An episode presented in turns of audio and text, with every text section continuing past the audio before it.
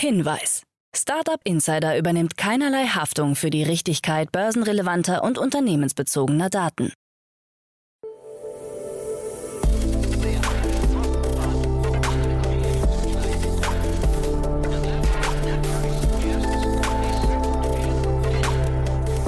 Startup Insider Daily.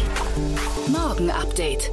Einen wunderschönen guten Morgen, hallo und herzlich willkommen zu Startup Insider Daily am Morgen. Es ist Dienstag, der 23. August 2022. Mein Name ist Levent Kellele und wie immer gibt es jetzt erst einmal eine Übersicht über unsere heutigen Tagesthemen.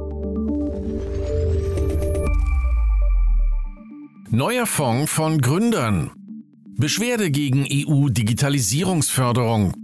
VC-Fonds sitzen auf 539 Milliarden Dollar. Amazon im Rennen um Signify Health und Apple legt bei Werbeumsatz zu. Tagesprogramm. In unserer Rubrik Investments und Exits, in dem wir Expertinnen und Experten der Venture Capital Szene einladen und mit ihnen über aktuelle Finanzierungsrunden und Exits sprechen, sprechen wir heute mit Otto Birnbaum, General Partner von Revent. Thema ist unter anderem Rollshare, ein in London ansässiger Anbieter einer Matching- und Management-Plattform. 1,2 Millionen Dollar gab es in einer Seed-Finanzierungsrunde, die von Plug and Play VC geleitet wurde.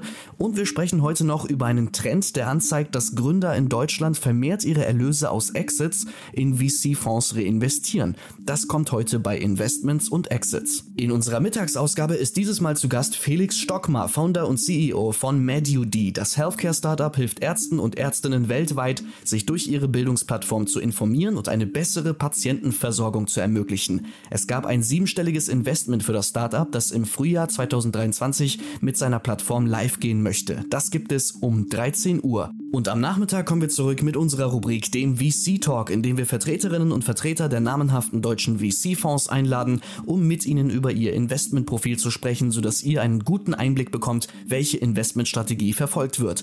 Dieses Mal mit Fabian Heilemann, Founder und CEO von Anew, ein Impact Fund, der in mehreren Phasen in Climate Tech und Social Impact Unternehmen in der EU und den USA investiert. Mit dem Evergreen Impact Tech Fund und einem Startvolumen von 100 Millionen Euro bis 2006 2026 sollen es über 500 Millionen Euro werden. Dazu mehr hier im Podcast am Nachmittag um 16 Uhr.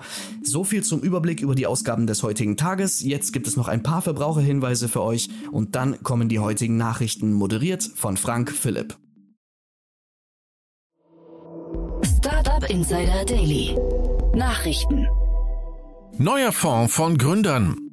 Nach ihrem Exit haben sich die Gründer von Flaschenpost, Sonnen und Zoo Plus jetzt mit Paul Josef Patt zusammengetan, um als Geldgeber und Investmentpartner zum neuen Fonds von Patts Firma eCapital zu agieren.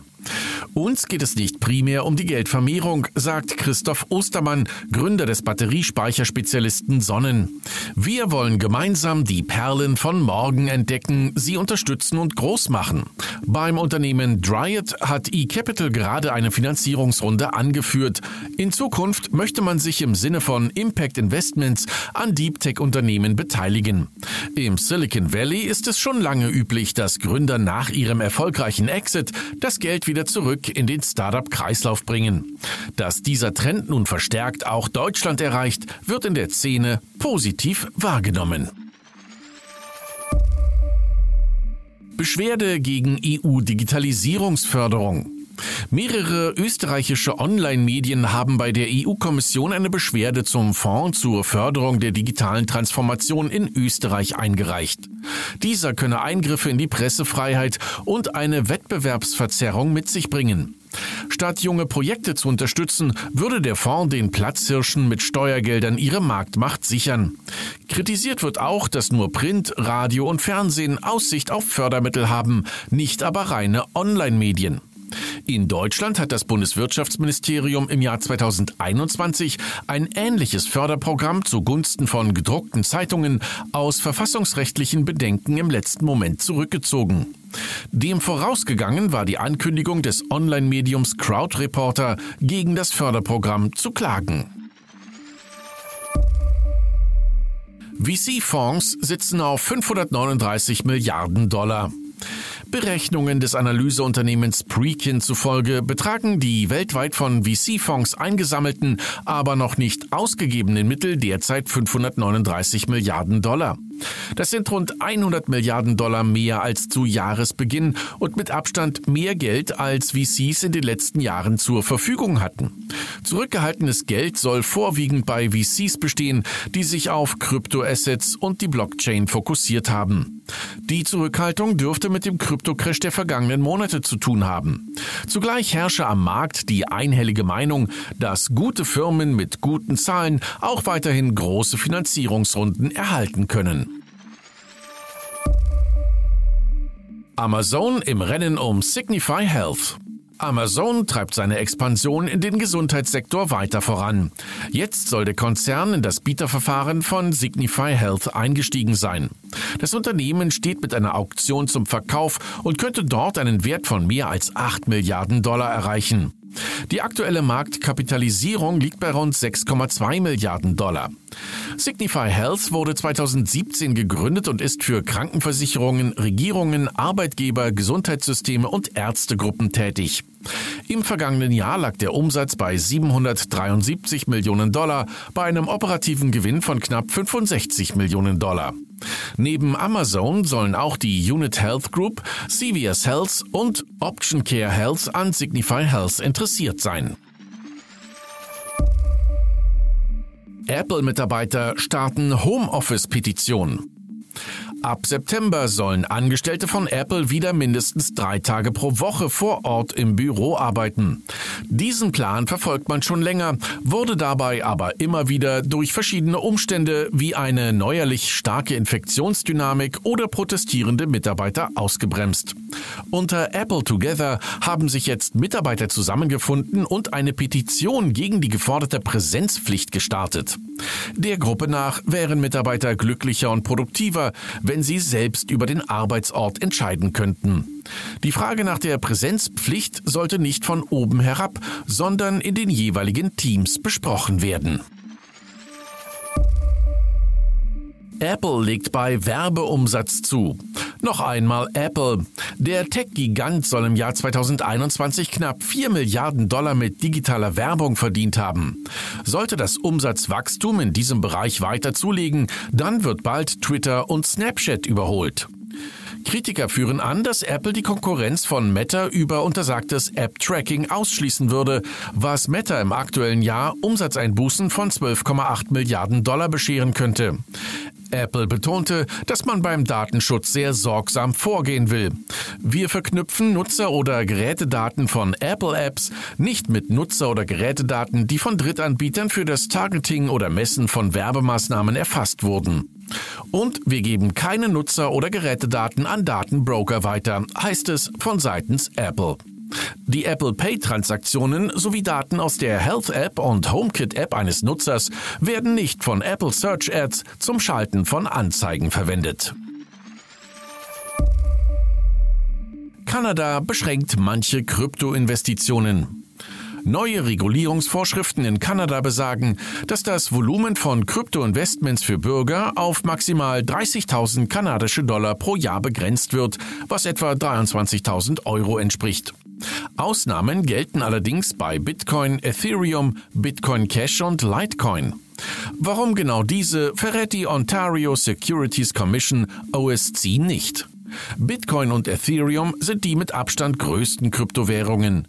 Litecoin und Bitcoin Cash hingegen liegen im Ranking nach Marktkapitalisierung auf den Plätzen 21 bzw. 29.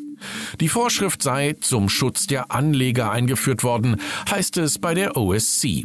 Zudem müssen alle Krypto-Plattformen in Kanada eine Voranmeldung einreichen, um ihre Dienste weiterhin legal anbieten zu können.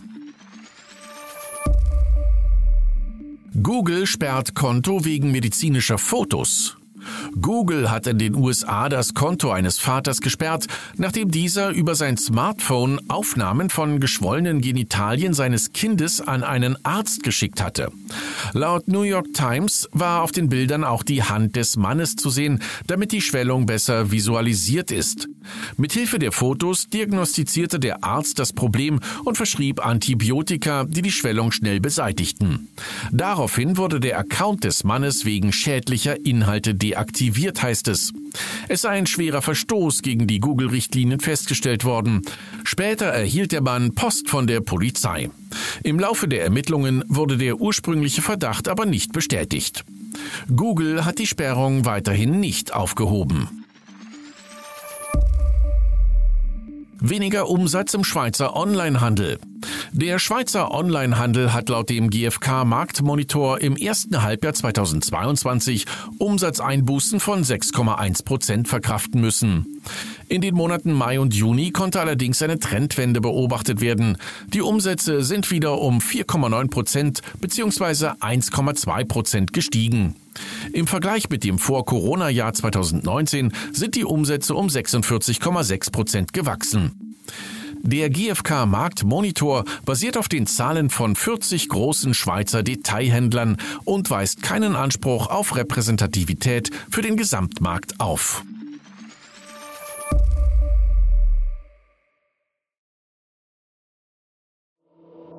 Startup Insider Daily.